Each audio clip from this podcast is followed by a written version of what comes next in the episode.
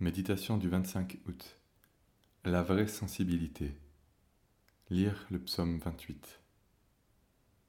De David, éternel, c'est à toi que je crie.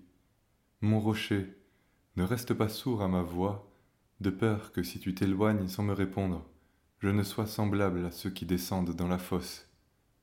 Écoute la voix de mes supplications quand je crie à toi, quand j'élève mes mains vers ton sanctuaire. La lecture des psaumes met en lumière la piété de David et sa sensibilité. Dans ses détresses qui sont totales, il n'attend de secours autre que celui du Seigneur. Lorsqu'il est exaucé, il pousse des cris de joie vers l'Éternel. Cette vraie sensibilité nous fait cruellement défaut. Dans nos sociétés occidentales, nous connaissons de moins en moins de vraies détresses. L'abondance nous enveloppe comme un manteau de graisse, elle atténue notre désespoir mais ternit aussi notre louange et notre reconnaissance. Dans le domaine de la santé, par exemple, les progrès de la médecine font qu'il y a toujours une solution possible. Et quand il n'y a plus d'espoir, il reste encore la morphine et les tranquillisants. Dans nos épreuves, si Dieu ne répond pas, on s'en sortira autrement.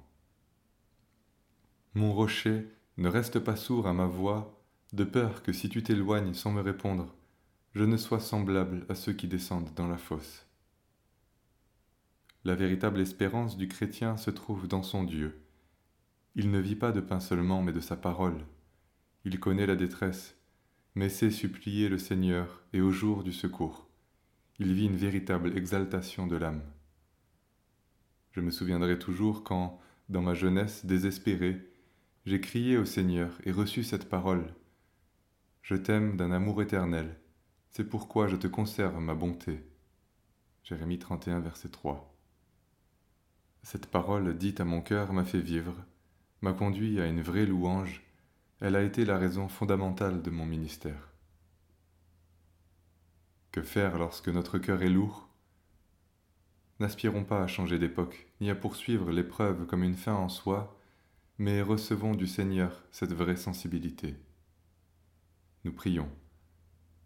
Nous reconnaissons que nos cœurs sont insensibles, préoccupés par tant de choses humaines, cherchant des solutions aux drames et aux difficultés, mais sans te chercher, sans rechercher ta protection et surtout tes réponses. Seigneur, nous reconnaissons que le culte et l'action de grâce manquent de force parmi nous, que l'esprit se refroidit. Nous te demandons pardon.